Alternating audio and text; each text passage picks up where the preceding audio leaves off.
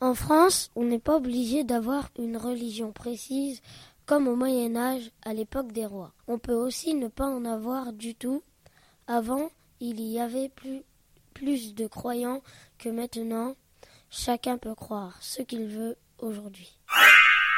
En France, on a le droit de dire ce que l'on pense, mais il faut respecter les autres et ne pas les insulter, et respecter la loi. Partout dans notre pays, nous pouvons nous exprimer, dire nos idées, mais toujours dans le respect des autres. On peut penser ce qu'on veut, mais on doit respecter, tout le monde.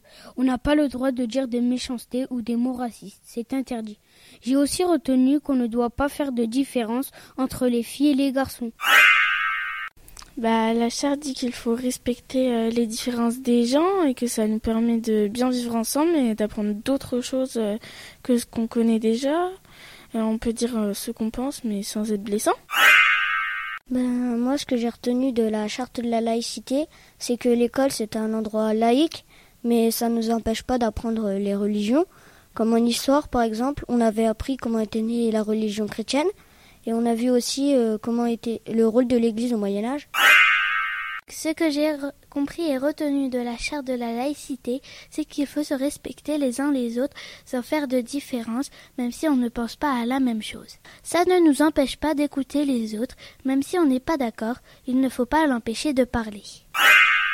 À l'école, le maître ou la maîtresse n'a pas le droit de dire s'il croit en Dieu ou pas et quelle religion il a où il ne doit pas non plus dire pour qui il vote ou quel homme politique et, et quel parti politique il préfère?